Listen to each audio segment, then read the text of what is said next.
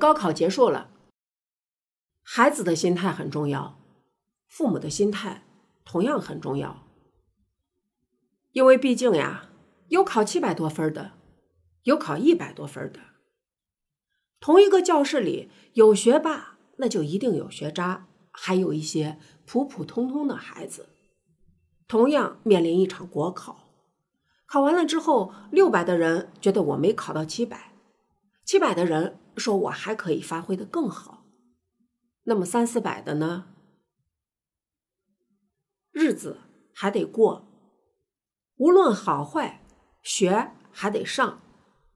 所以呢，作为父母，在这个时候调整自己的心态很重要。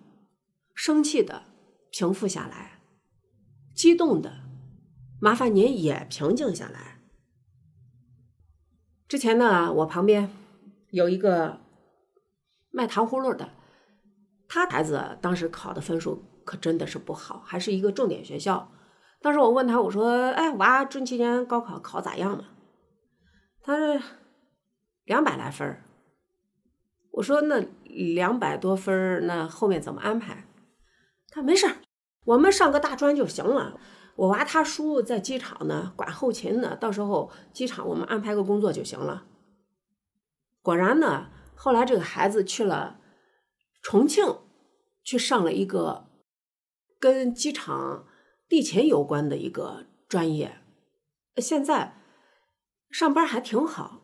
孩子呢，就是怎么说呢？不是学习能力很强，但是呢，动手能力还不错。就这个问题呢，我们一帮妈妈们也就经常会聊。有的呢，呃，就心里很难过，觉得哎呀，孩子考的不好。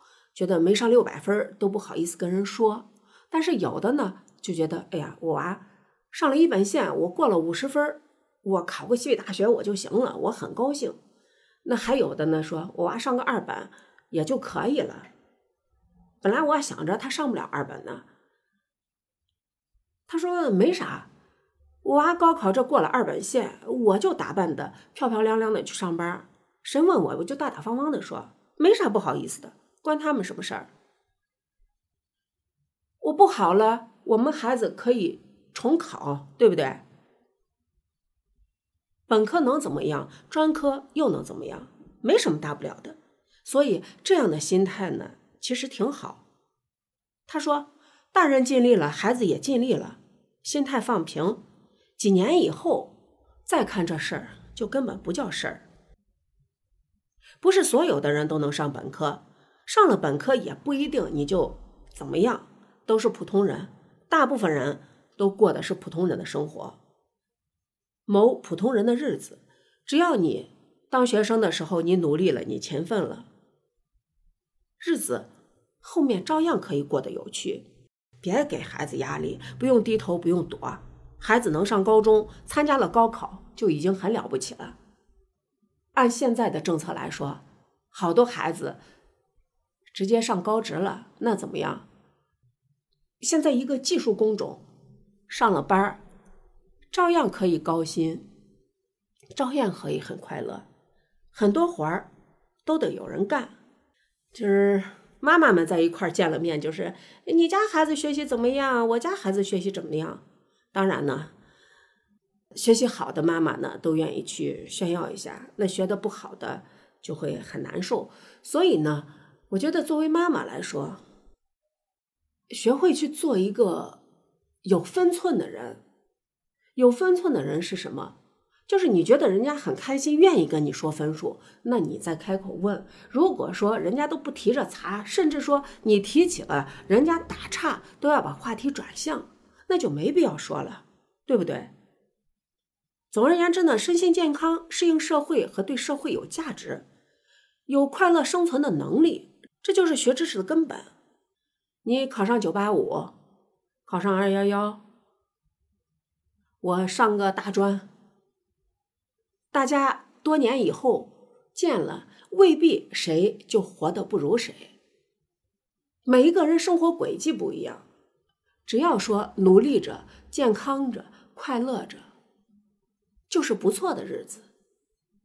好了，我是个妈妈，我的孩子两年后面临高考，我希望他当一个健康的、快乐的、努力的人就可以了。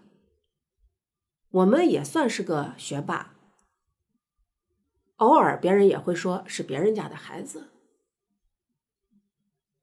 这个玩不完的游戏是我目前比较焦心的事儿。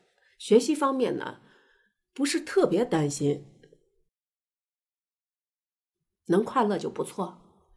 面临分科了，他们这一届是最后一年分科的，今天是本学期最后一天。